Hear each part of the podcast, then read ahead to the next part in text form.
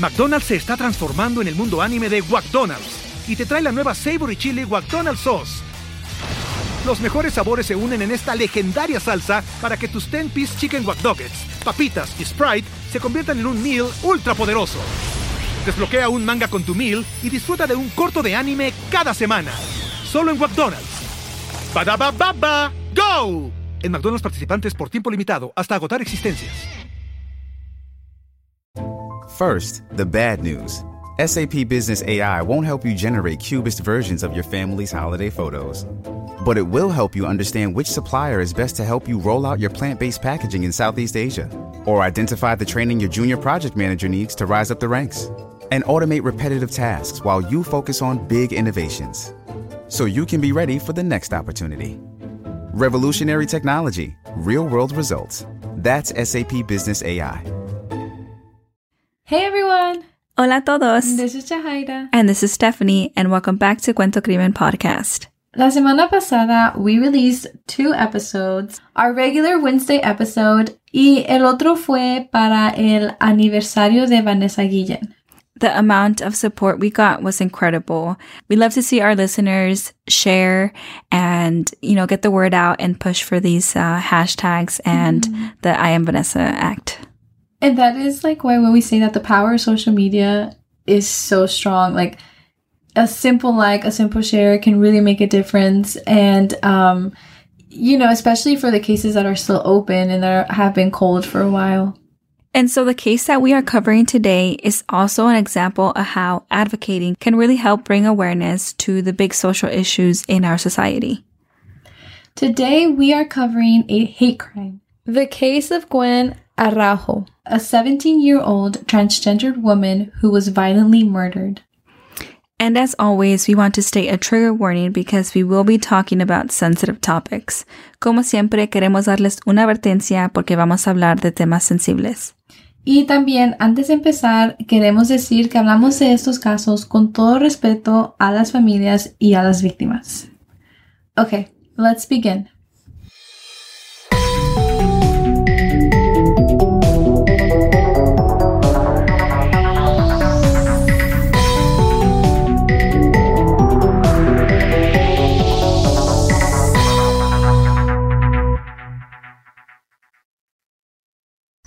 Hoy vamos a hablar sobre el caso de Gwen Araujo. Ella nació como Edward, but we will be referring to her as Gwen because that's what she preferred. Ella nació el 24 de febrero del 1985 en Brawley, California. A los 10 meses, sus padres Edward Araujo Sr. y Sylvia Guerrero se divorciaron. Desde pequeña, ella siempre se sentía como una niña. She enjoyed being dressed up and having her hair done, her makeup done.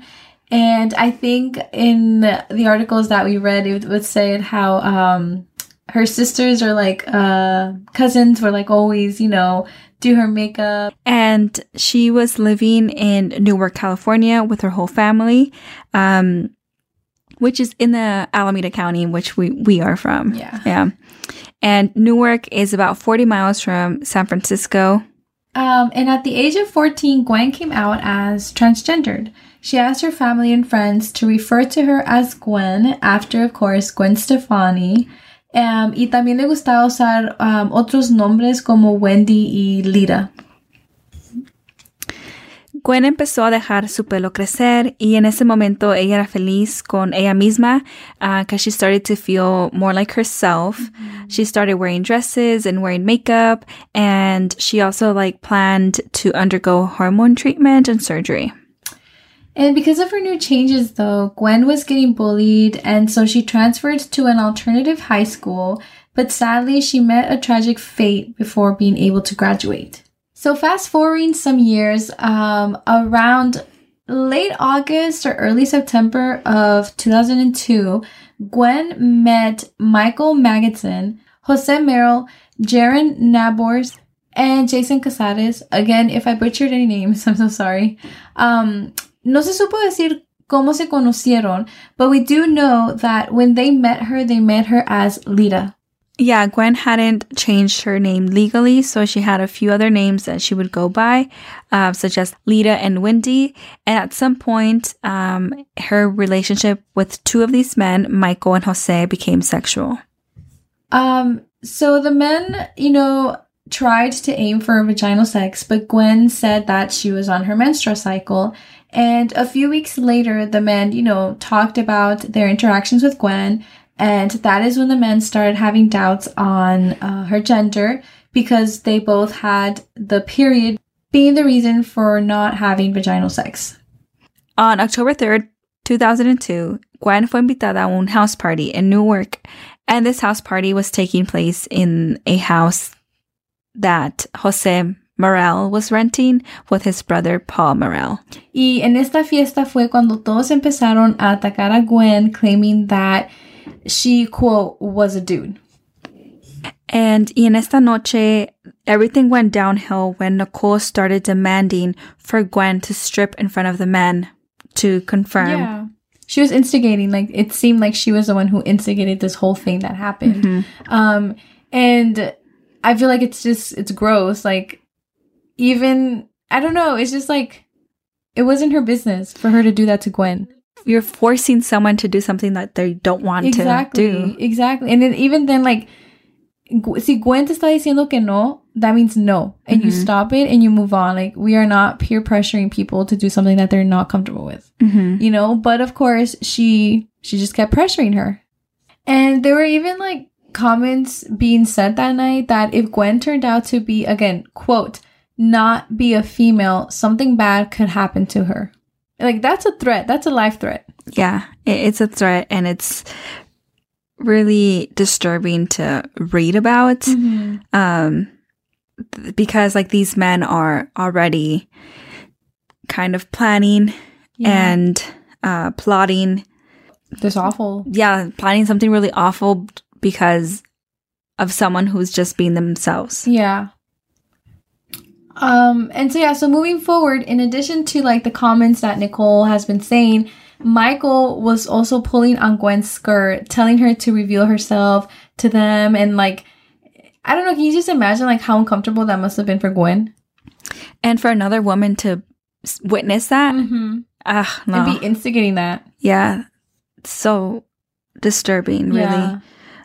No, but yeah, like I feel like as um like as a woman, you should always be looking out for each other. And I feel Mhm. like Nicole was not doing that.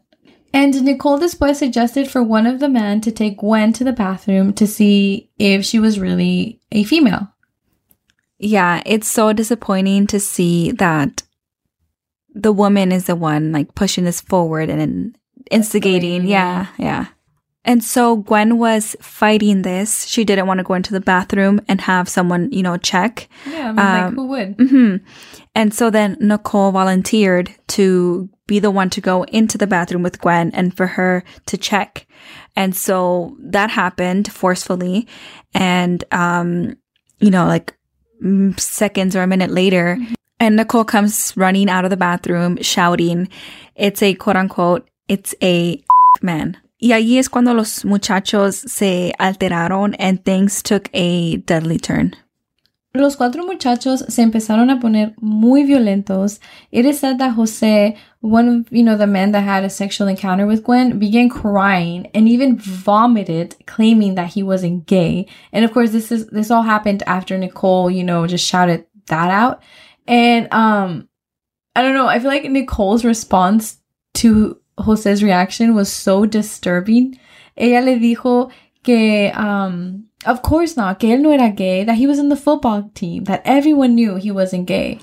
It was really disturbing to read that, like having to reassure him that he isn't gay, like the homophobia in this, Yeah. the transphobia is just it's crazy. Yeah, and Gwen intentó de irse de la fiesta, uh, pero los muchachos no la dejaron. And at this point, um, we do want to state another trigger warning because we will be talking about the way that Gwen was assaulted, and it's It's pretty gruesome. it's pretty gruesome. Yeah. A este punto del episodio vamos a hablar de cómo asaltaron a Gwen y um, nomás les queremos dar un trigger warning porque sí es gráfico el, el caso de Gwen. Cuando Gwen no pudo salir, Michael continuó jalándole la falda a Gwen, insisting for her to show herself. Gwen was refusing and fighting back, and that's when Michael punched her in the face, knocking her down, and then he put her in a chokehold. It's so violent. Y desafortunadamente, esto nomás era el principio. José luego le pegó por la cabeza a Gwen con una lata de comida, which cut open her head. And, you know, esta era una fiesta, so, like, we were thinking, like, y la gente donde estaba, right? But, um, en los artículos que leímos, um, parece ser que fue una fiesta como, like, con el plan de, de, you know, Just them to reunite and hang out, but also, like, figure out the truth about yeah. Gwen. Yeah. So it, it was like a setup. they had the motive. hmm It was premeditated. Yeah. Y mientras el asalto, Gwen would plead to them to stop.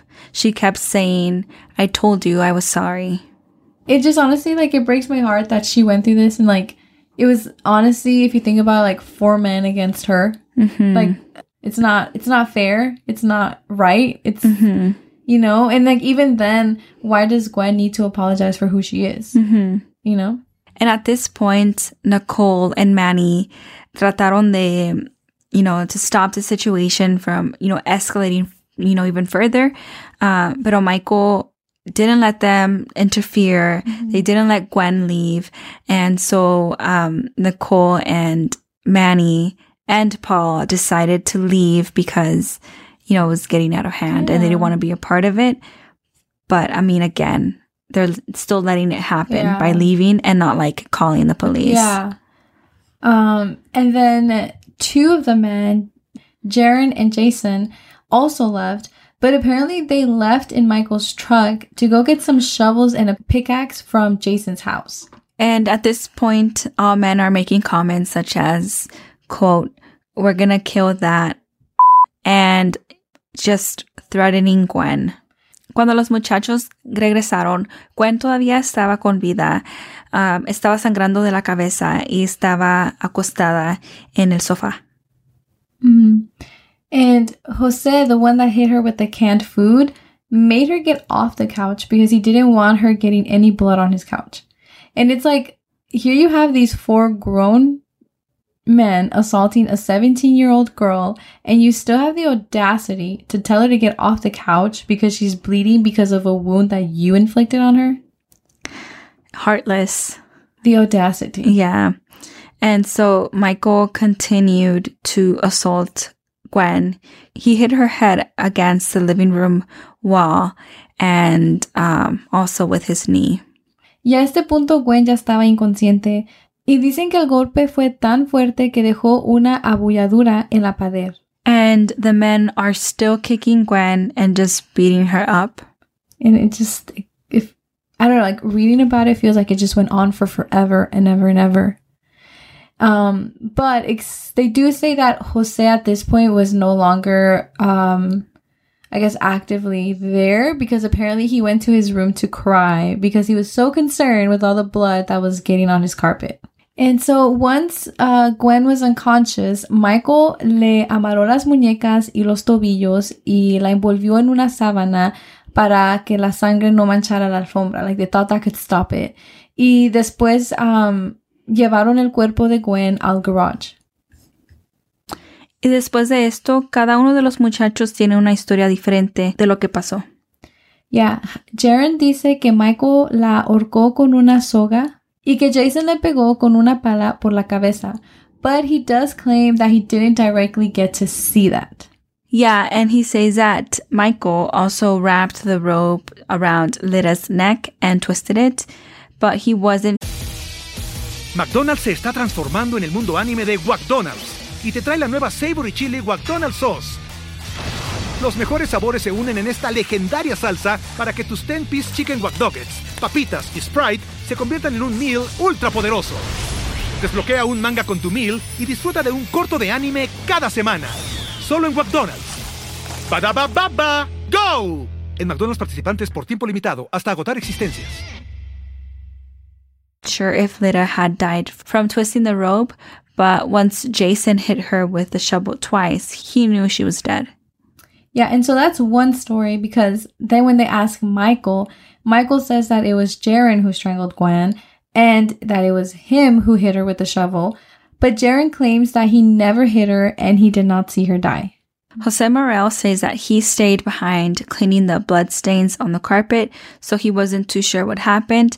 Uh, but sí dice que él vio a Michael cuando amarró sus muñecas y tobillos. Yeah, in this part of the story, as we just heard, there are different versions. Uh, so we're not too sure like how one thing led to another. But what we do know is that at some point subieron el cuerpo de Gwen atrás de la pickup truck de Michael. Los cuatro muchachos se subieron a la troca and they were driving around discussing where they would dump her body. Um, y decidieron llevarla a Sierra Nevada Mountains and that's where they, um, dug up a shadow grave in Eldorado National Forest and that's where they disposed her body. And after this, it was really, really disturbing to read this. Pero los cuatro fueron a comprar un desayuno de McDonald's and just continued on with their day. La próxima vez que Nicole vio a José, ella le preguntó qué había pasado la noche anterior. And all he said was, quote, let's just say she had a long walk home, end quote. What they did to Gwen that night is inhumane. And I feel like it's just pure evilness. It makes me so sick to my stomach. Yeah, and like the whole reason as to why that even started, like it shouldn't have been a reason, you know? hmm That's not a reason for murder. And I don't know, it just, it's kind of like these four men let their ego get in their way. hmm And so el 5 de octubre, Gwen's mom, Sylvia Guerrero, called the police to report Gwen missing. Gwen no había regresado a la casa de la fiesta y su mamá no tenía noticias de ella uh, because Gwen, you know, would stay in contact with her mom and she wasn't answering her phone. Um, so she was super worried, pero la policía no la tomó en serio. The police didn't take her case seriously in the beginning because, um, you know, it was kind of common for Gwen to spend the night con una amiga, um, you know, sleepovers. Y también, though, we can't ignore the fact that Gwen was transgendered. And like we've said, we have to like push for these cases because the excuses that police and, you know, the authorities put are like ridiculous because this is a person that's missing. There's a mom that's worried. Yeah. Um, and at this point, like, you know, we don't, they didn't know what was going on. So they have to like do their job. Yeah. You know, like I'm tired of listening to these excuses. Mhm. Like, es una persona que está en peligro. hmm But soon rumors started going around about a transgendered woman being outed during a party y esos rumores llegaron a la tía de Gwen y cuando ella los escuchó, um, she had a feeling that they were about Gwen. El 9 de octubre, la tía de Gwen llamó a la policía y les dijo de estos rumores.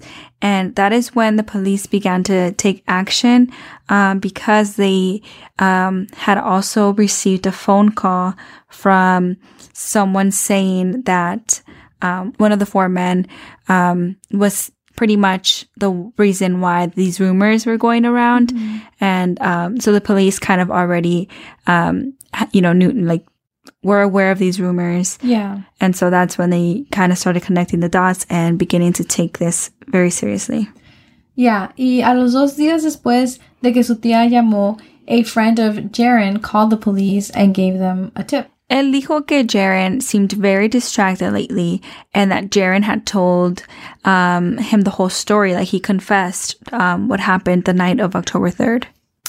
And so on October 15th, police confronted Jaron and again he confessed to them what he knew happened that night and he took the police to where the body was. The Alameda County Sheriff's Office dispatched four crime scene investigators and two detectives to recover Gwen's body. And sure enough, it was a match. Michael Magidson, Jaron Nabors, Jose Merel, and Jason Cazares and Paul Merel, which was again Jose's brother, were initially arrested. Pero Paul Merel was let go once he was cleared uh, because, you know, he did leave the party with um, Nicole and um, Manny.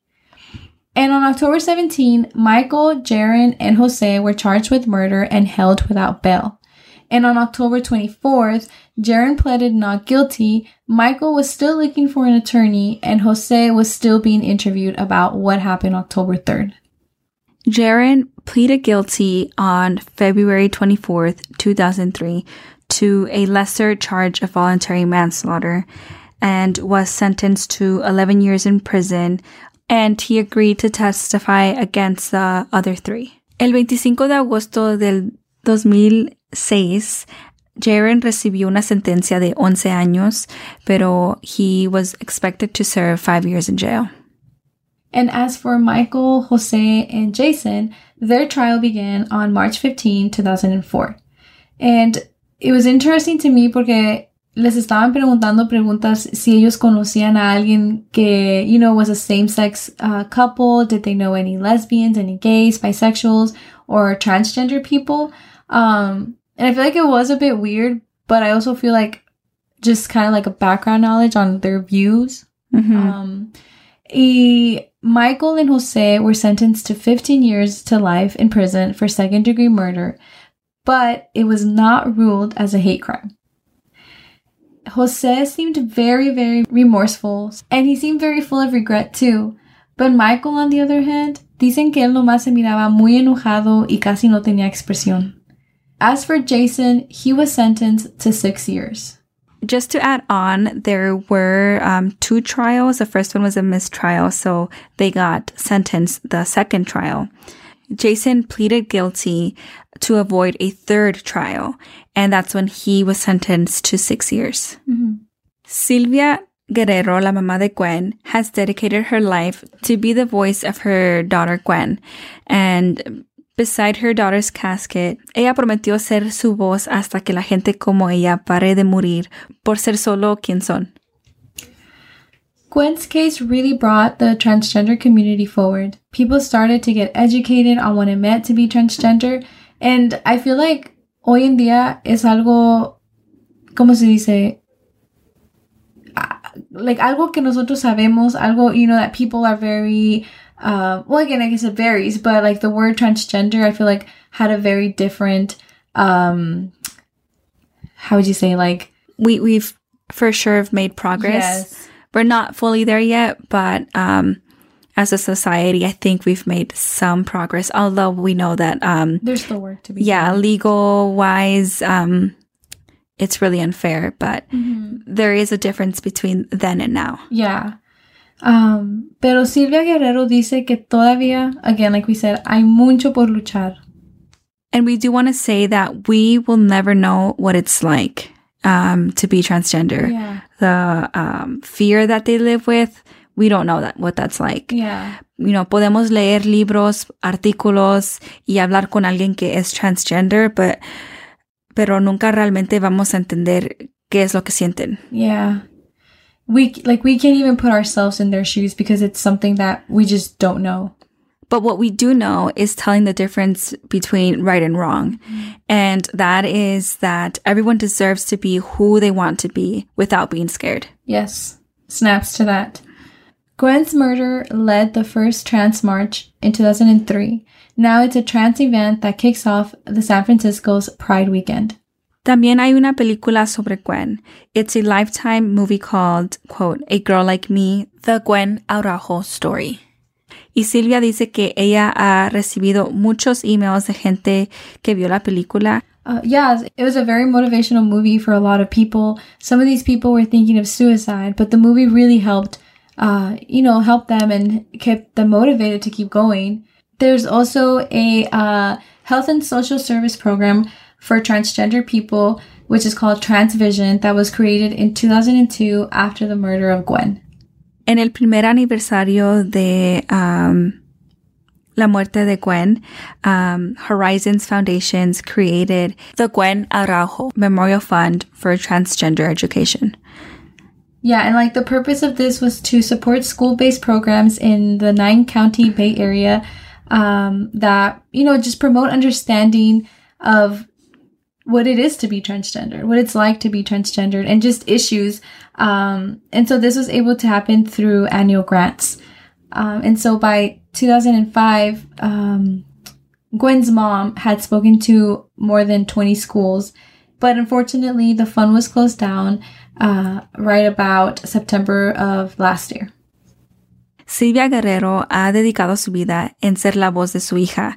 Um, but before that, she was a legal assistant at a San Jose law firm and her life kind of fell apart after her daughter's death. Yeah. Um, ella creo que um, was homeless at some point and suffers from PTSD from, you know, what happened to her daughter. And, and even then, she's still being the voice of her daughter. So I think that's really amazing. I mean, I would imagine that something like this just changes your life forever. And so on June 23rd of 2004, Sylvia legally changed Gwen's name to Gwen Amber Rose. Um, she said that that was a name that always stuck out to her, and she always wanted to name her daughter Amber Rose. I think that's really sweet. It was, yeah, she gave Gwen like the right fit for herself, like for her, because she always, Yeah. you know. And just, you know, a friendly reminder it costs zero dollars to be kind to people. Um, always, always make sure that, you know, we are aware, we are educated, and we are allies to the LGBTQ community. Um, there is no shame in like learning about it. You know, I feel like I'm still learning about it too. Um, but as long as we are aware of these issues, I think that's the start. Um, and open minded and accepting. And honestly, just letting people be happy. Like, Yeah. why get in the way? it, like it's nothing to you. It really isn't. So, yeah, thank you for listening. Gracias por escuchar este episodio y nos vemos en la semana que sigue.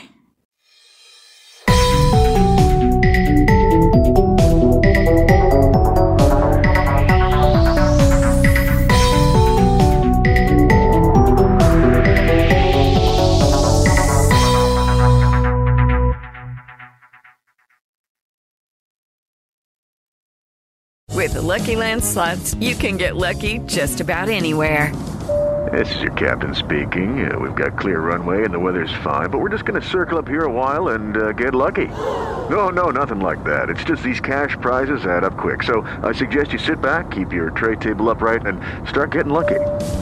Play for free at LuckyLandSlots.com. Are you feeling lucky? No purchase necessary. Void where prohibited by law. 18 plus terms and conditions apply. See website for details.